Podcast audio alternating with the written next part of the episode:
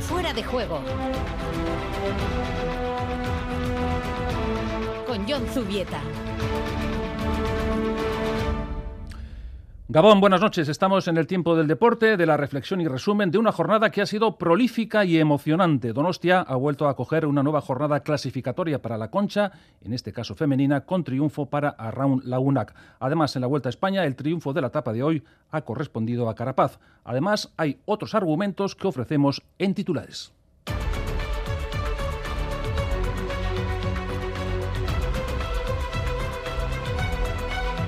Cuando está a punto de cerrarse el mercado de fichajes, la Real Sociedad ha logrado ya el de Sadik, que ya está en Donostia y ha sido presentado ante los medios.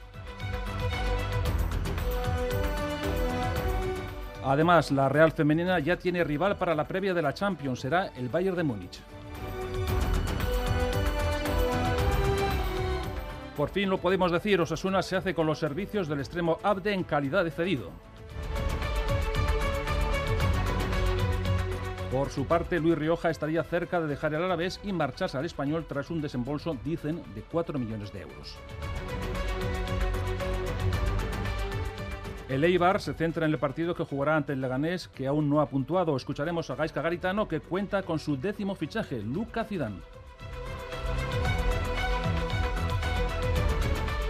Y también hablaremos del inicio del Eurobásquet con triunfo concluyente de España ante Bulgaria por 114-87 con participación de Brizuela y López Arostegui.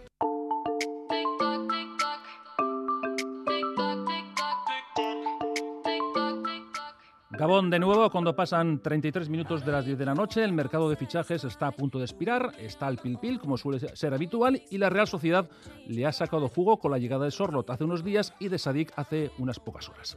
El delantero ha fichado por seis temporadas por el club realista y ha comparecido ante los medios de comunicación y se ha expresado de entrada de esta manera. Quiero decir, quiero dar las gracias al presidente por dejarme venir aquí, por traerme y bueno, estoy deseando conocer a mis compañeros, sé que es un gran equipo. Gracias a todos. Eh, son muy, muy contento de estar aquí. Eh, Opa Real. Eso último que decía era AUPA Real, aunque no se ha entendido muy bien. Bueno, pues Sadik ha explicado por qué se ha inquinado por la oferta de la Real Sociedad. Yes, uh, because uh, I choose Real sí, because uh, he elegido a la Real. Porque es un equipo importante, uno de los mejores eh, de España. Y para mí es un gran paso adelante. Así que para mí es un gran logro estar aquí y estoy muy agradecido porque, porque me hayan traído. Y también el jugador ha explicado cómo ha sido su carrera, en la que ha habido bastantes clubes. Bueno, uh, no es fácil para mí, ¿no? Uh, desde niño intenté perseguir mi sueño, crecí en Italia y no fue fácil en aquel momento. Eh, no, creían en la cantera, ¿no? Los jóvenes.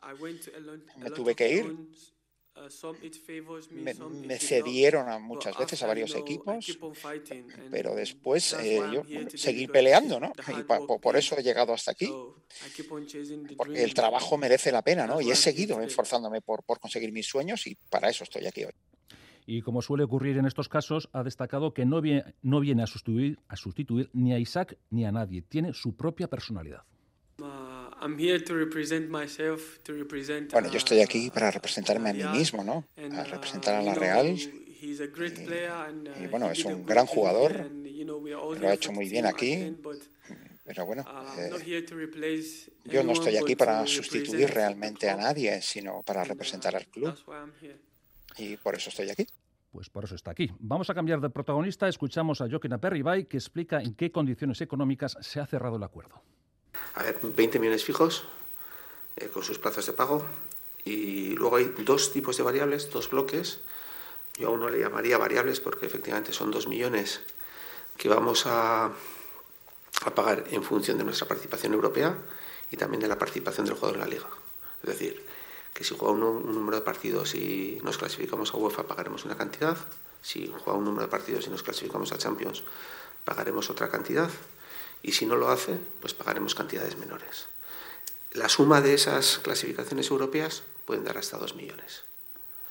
Y luego hay eh, otros hitos de pago, que son un millón si ganamos una liga, si ganamos dos ligas es un millón, es decir, un millón si ganamos una liga, 750.000 si Sadik es bota de oro una vez, 750.000 si jugamos semifinales de la Champions League una vez y 500.000 euros si Sadik es Pichichi. Si es Pichichi, va a ser difícil. Seguimos con el presidente realista que también ha hablado de cómo se gestó la marcha de Isaac. Cuando un lunes a las 10 de la noche aproximadamente eh, el agente de un jugador te comenta que viene con un club al día siguiente a San Sebastián, a Donosti, pues lo primero que piensas es que tiene un acuerdo entre ellos. Y lo primero que pensamos todos juntos es que eh, nos queda una semana y que teníamos que pensar en la Real Sociedad. Por lo tanto, eh, no era un momento para discutir demasiado, sino para pasar a la acción. Y, la suerte es que teníamos eh, pues las cosas pensadas de antes, ¿no? Y, y decidimos que salía uno y entraban dos. Dejamos al primer equipo masculino, nos vamos a centrar ahora en el femenino que ya conoce rival para la previa de la Champions. Será el Bayern Múnich, Natalia Arroyo, la técnica sabe de la dificultad de la empresa, pero también de las fortalezas propias. Y ahí entiendo que la clave es eh, en qué medida somos capaces de imponernos siendo nosotras y en qué medida pues, Europa nos eh, obliga a, adaptarnos. Y creo que en este caso pues, tendremos tiempo de analizarlo mejor, pero el Bayern es un equipo que tiene balón, creo que en ese registro defensivo solemos ser un equipo consistente, agresivo y duro. Vamos a ver si podemos apretarles como siempre o tenemos que medir algo más. Pero, pero, creo que va a ser una de las, de las claves, ¿no? entender que va a haber momentos en los que no vamos a poder hacer eso que intentamos hacer siempre y en esos volvernos a agarrar al espíritu de equipo y al, deseo, la ilusión, eso nos tiene que mover, pero también el fútbol porque creo que lo tenemos y bueno, el, reto será eh, coger confianza eh, eh, y analizarles lo mejor posible como con todos los rivales para, para sentir en qué huecos sí podemos sentirnos poderosas pues a ver si se consigue pasar. Pasamos a otro tema, a Osasuna, también pendientes del mercado de fichajes. Por fin se han hecho con los servicios de Abdel Club Rojillo, lo ha comunicado de manera oficial hace unos minutos. De este modo, el equipo navarro se hace con un extremo joven y desbordante. Rafa Aguilera, Aguilera Gabón. Gabón, así es. Eh, los dos clubes, el Barça y Osasuna, eso de las nueve y media lo han hecho oficial. Abde va a estar mañana en Tajonar para entrenarse por primera vez a las órdenes de Yagoba Arrasate. El extremo llega, como ya sabemos, cedido hasta junio de 2023 con Abde, que cumple 21 años en diciembre, Yagoba Arrasate ha conseguido completar la lista de peticiones que realizaba a la conclusión de la temporada pasada.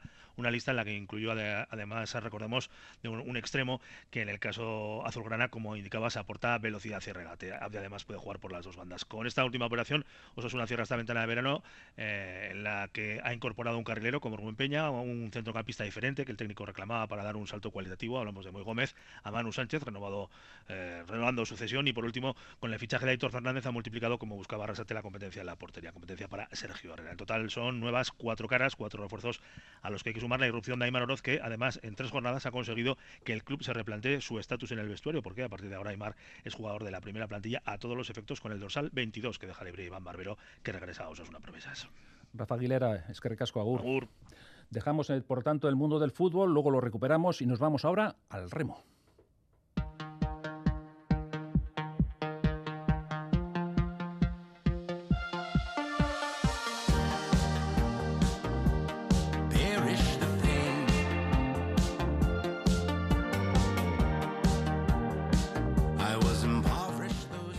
22 horas 40 minutos. Decíamos que el remo vuelve a copar buena parte de la información del día, ya que se ha disputado esta tarde la clasificatoria de la concha en categoría femenina con triunfo para Arraun Lagunac. A continuación, los mejores tiempos han sido para Orio, Tolosa Aldea, Ibaica, Cabo, Ondarribía y Chapela. Vamos escuchando a los protagonistas, las protagonistas. Escuchamos en primer lugar a Andrea Estudillo, patrona de Arraun. Sí, bueno, al final hoy lo que cuenta es entrar, pero bueno, sí que al final pues te da un punto de motivación, ¿no? Marca el mejor crono. Sí, bueno, al final el remo psicológicamente pues es muy duro. Sí que ya no solo teniendo en cuenta la, la temporada pasada, también teniendo en cuenta cómo estábamos entrenando y tal, pues igual esperábamos algo más. Y psicológicamente no hemos sabido gestionar ninguna regata, diría yo. Y bueno, eh, esto pues al final lo que te he dicho es un punto de motivación, ¿no? Para, para lo que queda, los dos domingos y bueno, eh, sabemos que si hacemos lo que sabemos eh, vamos a estar ahí seguro. Sí, es algo, bueno, ya ves que van saliendo casos y casos de, de distintos problemas psicológicos o enfermedades psicológicas y es algo que no se tiene en cuenta, pero que es muy importante tener en cuenta. Ahora el primer objetivo está conseguido, el hecho de bogar los dos domingos. El siguiente objetivo supongo que revalidar título. Sí, así es. Si podemos conseguir lo del año pasado, estupendo. Y si aparte de conseguirlo, pues podemos romper marcas, mejor que mejor. Turno ahora para Josu Esnaola, presidente de Orio. Buen cuerpo, buen cuerpo. Eh, fuera ya teníamos eh, la referencia de que 4 o 5 segundos eran por delante a Raun y a la vuelta al mismo tiempo. Bueno, ya sabemos que, que a Raun eh, aquí en la concha nos iba a competir mucho, así fue también en el campeonato de Euskadi. Entonces, lo esperado, estamos dentro y ahora el domingo habrá que ver. No sé si querrá decir o no, eso veremos el domingo. nosotros venimos a ganar, nos ha ganado a Raun, 10-46, 4 segundos, al final eh, era obligatorio entrar, hemos entrado y bueno, ahora hablaré con ellas a ver qué, sensaciones han tenido, pues según sensaciones pues eh, se sacarán conclusiones, Pachi está para, eso, pero yo lo importante es que, estamos dentro, seis guipuzcoanas, dos gallegas y, eso es lo bonito. Toca el turno ahora para Malen Esquisabel, remera de Tolosaldea. Verdad que hemos remado muy bien, hemos ido, el largo ha sido muy bueno y la vuelta también y la verdad que muy contentas. El objetivo era estar entre las siete, habéis estado con un gran nivel. Eh, os hemos visto muy contentas al desembarcar. También no sé si estáis más contentas casi por eh, haber logrado el objetivo deportivamente o si por ver toda esta pedazo de afición aquí dándolo todo por vosotras. Es que lo mejor de las regatas es la afición, que tenemos una afición la mejor. Escuchamos a continuación también a otra de las protagonistas, Maika Tamerón, delegada de Ibaica. Pues muy bien, muy contenta. Sí, somos el único club que, llevamos desde el 2013 ininterrumpidamente eh, entrando en, la clasificatoria de la concha y súper contentas. Encima hoy hemos hecho cuartas. Eh, muy bien, muy, muy, muy, muy contentas. El objetivo en el día de hoy es eh, clasificarse para esos dos domingos, pero siempre se dice ¿no? que hay formas y formas de clasificarse. Hoy cuartas, la primera embarcación después de las de la Liga Euskotren, eso también es aspecto a destacar. Perfecto, pues queremos estar en, el, en la tanda de honor y ahí vamos a estar luchando. Y ahora le toca el turno a Esti Sala, delegada de Ondarribía. El objetivo está cumplido. El día de hoy siempre, siempre es raro. Eh, siempre hay alguna que parece que, falla o bueno, que no, que no bueno, y vamos a pensar que hoy nos ha tocado a nosotras, pero aunque pueda parecer que, hayamos fallado, el objetivo de hoy era estar entre las siete primeras y estamos entre las siete primeras. Eh, ¿Os ha sorprendido el rendimiento de, las gallegas? sorprender, ¿no? Porque nunca, nunca sabemos dónde están. Entonces, como no tenemos referencias, siempre esperamos a esta regata. Luego ya, bueno, pues el domingo, cuando estemos al lado, ya veremos a ver realmente si estamos eh, al lado de ellas, si estamos por delante o si estamos por detrás, como ha ocurrido hoy. El objetivo era el de hoy, estar dentro. A partir de ahora va a ser disfrutar y rendir lo máximo posible. Y para finalizar, escuchamos a Zunzunegui, entrenador de Chapela.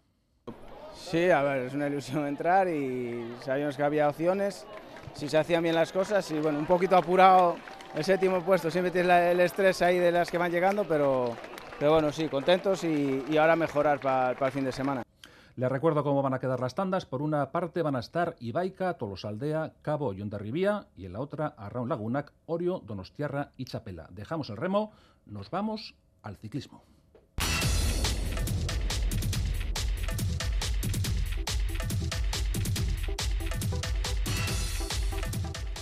Hablamos ahora de la Vuelta a España, que ha vivido una etapa con cierre en Peñas Blancas, una jornada algo montañosa que ha deparado el triunfo de Carapaz y la caída de Ebenepoel. Dani Gaña, Gabón. Gabón John. Bueno, victoria de Carapaz, etapa montañosa, se ha movido un poco el pelotón, Ebenepoel se ha caído, bueno, más o menos las cosas siguen parecido.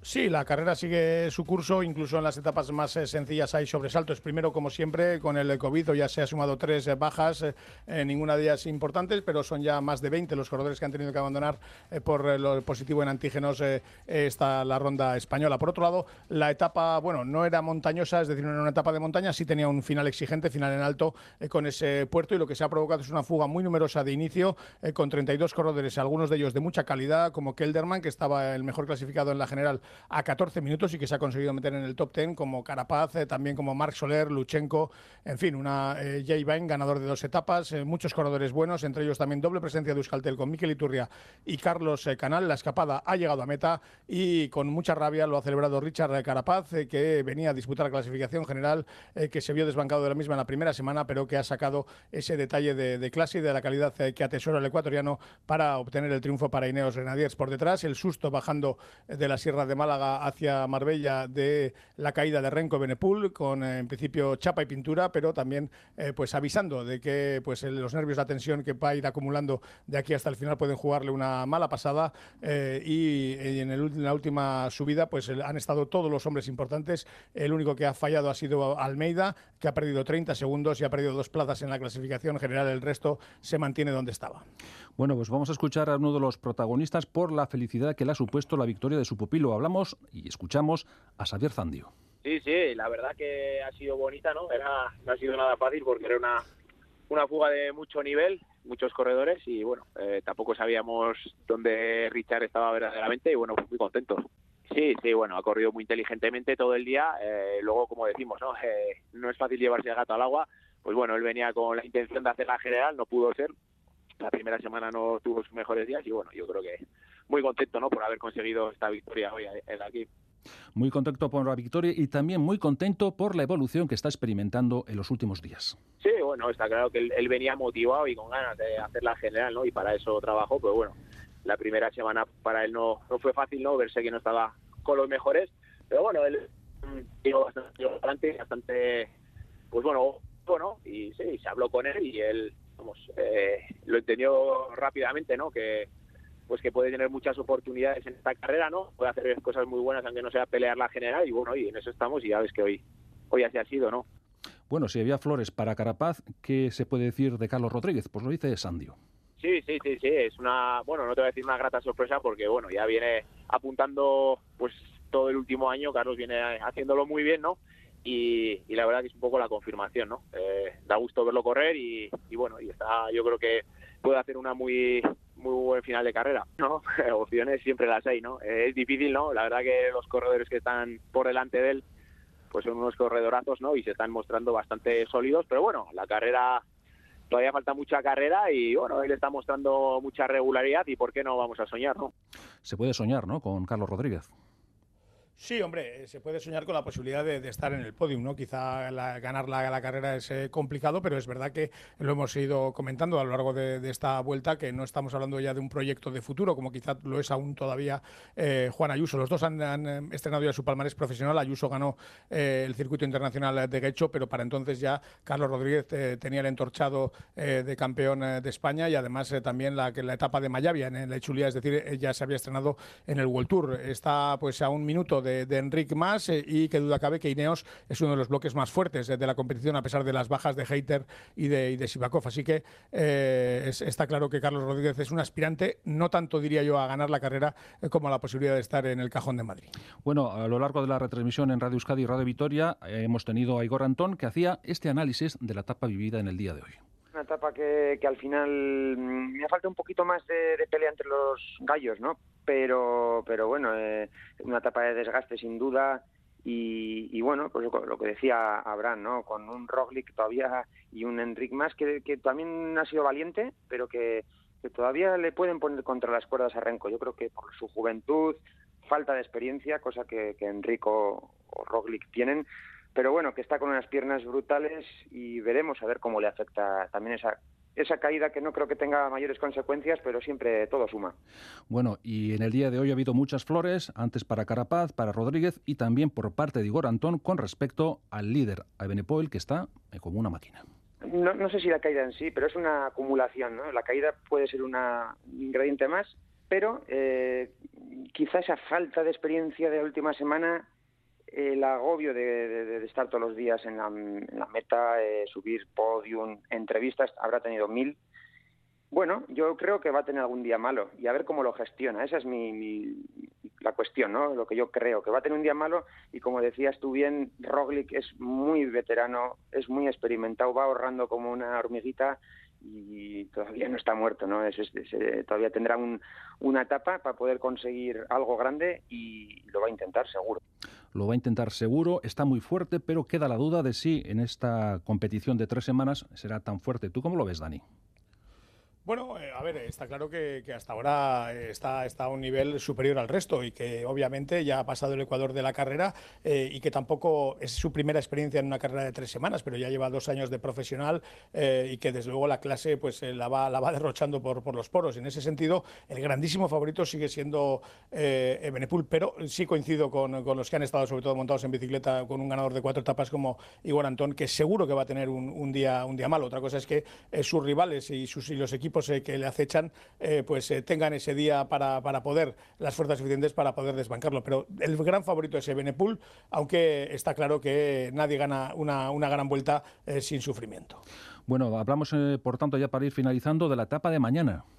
Sí, Ronda Montilla, por el interior de, Andalucía, primero por la sierra de, Ronda, eh, un terreno, pues lo que los ciclistas llaman pestoso, ¿no? Un terreno de sube y baja, en el que obviamente entiendo que va a haber intentos de, escapada, una carrera no demasiado larga, 162 kilómetros tras dos jornadas en las que hemos estado mucho más cerca de los 200, y el calor que también puede, puede apretar eh, fuerte eh, son las claves de, la jornada. El final es algo más sencillo en la zona vinícola de Montilla Moriles, y lo que tengo claro es que va a haber escapada y que la clave va a estar en si los equipos que tienen velocistas eh, van a tener eh, los arrestos de intentar controlar la situación o si por el contrario va a haber dos etapas, la de, la de los que disputen eh, la, jornada, el triunfo parcial y los que por, por, detrás en la general entiendo van a acumular fuerzas puesto que el fin de semana viene la Sierra de la Pandera y la subida Sierra Nevada. Y sobre todo la caló, ¿no?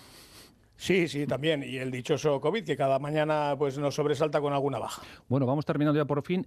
¿Algún apunte más de otro ámbito ciclista? Dos, seguimos con el ciclismo femenino, tercera etapa en Holanda del Simac Ladies, hoy en Genep. Hoy la noticia es que no ha ganado Lorena Vives, eh, lo ha hecho su compañera de equipo, eh, la eh, corredora alemana Charlotte Kuhl, que ha sido la vencedora por, por, delante de su compañera de Lorena Vives, que por supuesto sigue siendo la líder de, la carrera. Y también hoy ha comunicado el TAS en Suiza que acepta a trámite el recurso de Nairo Quintana, algo que tampoco es gran novedad, simplemente lo notifica que el 17 recibió el recurso del corredor colombiano del equipo Arkea y que a partir de ahora tendrán que dictaminar, hacer las audiencias eh, pertinentes, pero de momento el caso sigue adelante. Dani Gaña, es que ricasco, agur. Gabón.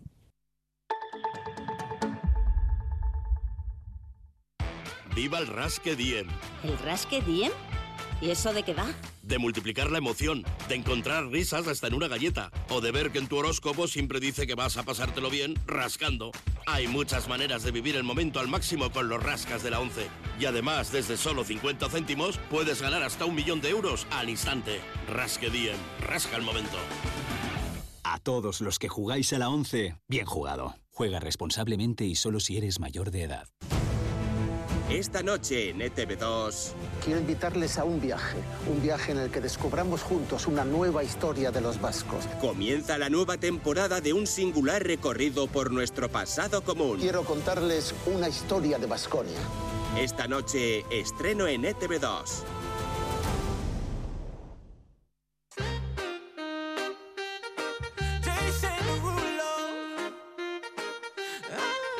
22 horas 54 minutos, hablamos otra vez de fútbol, en este caso de Íñigo Lecue, que ha comparecido ante los medios de comunicación, ha hablado de muchas cosas, de su titularidad en Cádiz, de las decisiones del VAR y, por supuesto, de la situación de Williams. ¿Podrá jugar frente al español? Pues sobre esto habla el siguiente corte de Lecue. Está intentando llegar, pero sinceramente, eh, ayer eh, hablando con él y, me dijo que, que lo que menos le preocupa es el récord, evidentemente.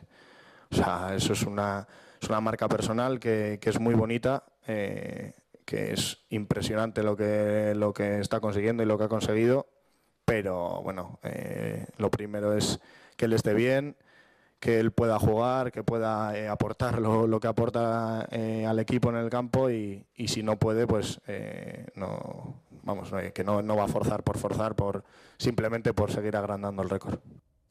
Y seguimos hablando de más fútbol, bajamos un peldaño, nos vamos a la segunda división, hablamos del Alavés, que podría perder un jugador, sería Luis Rioja, que según comentan desde Cataluña, podría ser jugador del eh, español con un desembolso de 4 millones de euros. El problema es que acaba de fichar a Braithwaite, con lo cual podría cerrarse esta operación, pero estaremos pendiente del mercado de fichajes que se cierra dentro de poquito más de una hora. Y seguimos con la segunda división, con el Eibar, porque Gaisca Garitano ha ofrecido su rueda de prensa previa al choque ante el Leganés en Butarque. El rival de turno está pasando por un arranque deficiente no ha sumado ni un punto, solo ha anotado un gol y recibido cuatro. A pesar de ello, puede ser un partido trampa.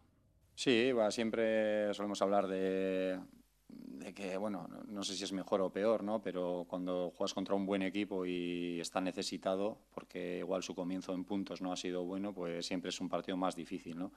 En ese aspecto, pues intentar hacer las cosas bien, sabiendo que nos vamos a encontrar pues dos cosas. Una, un buen rival, con buenos jugadores y un buen equipo, y otra, pues un rival también herido porque querrá ganar. Y cuando sabes que vas a un sitio así, pues vas a encontrar un partido difícil, como siempre es en Leganés, porque también es uno de los equipos que seguro que quiere estar arriba y intentaremos que se vea un buen Eibar para, para poder pelear la victoria ahí. Y como el rival tiene calidad y llegada, el míster de Derio ha apelado a la necesidad de mostrar una gran solidez.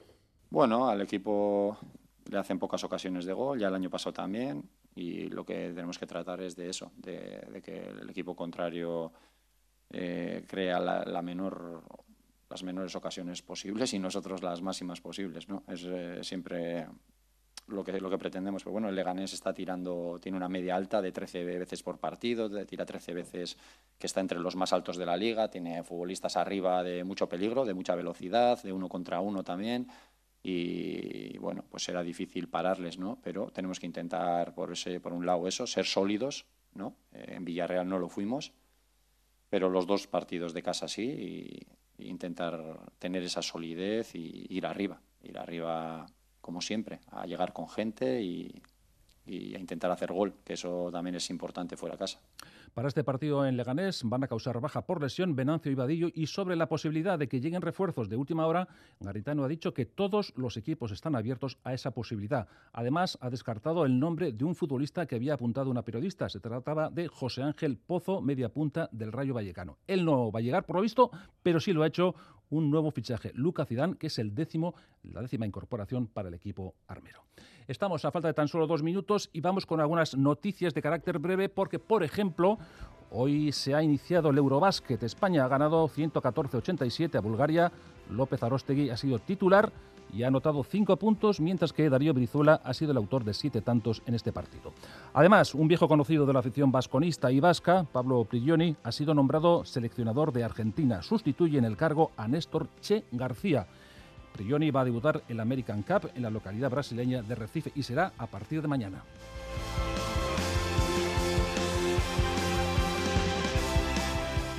Vamos también informando del Open USA. En estos momentos está jugando Muguruza, lo está haciendo frente a Fruvirtova, checa salida de la fase previa. El primer set ha sido 6-0 para la jugadora de origen vasco, pero el segundo se está complicando. También en el Open USA destacar que Alcaraz va a pasar a la siguiente ronda después de ganar a Coria por 6-2, 6-1 y 7-5. Y antes les hablaba del loco mercado de mm, fichajes. En este caso hablábamos de Braithwaite, que se va al español. Al PSG se van Carlos Soler y Fabián Ruiz. Des va cedido al Milán. Mojica parece que está cerca del Villarreal. Marcos Alonso estaría muy cerca del Barça. Y por cierto, suena también para el Barça el nombre de Morata, al igual que Bellerín. Y por cierto, el hijo de un viejo conocido, Kluivert, parece, y parece que está hecho ya, se va al Valencia.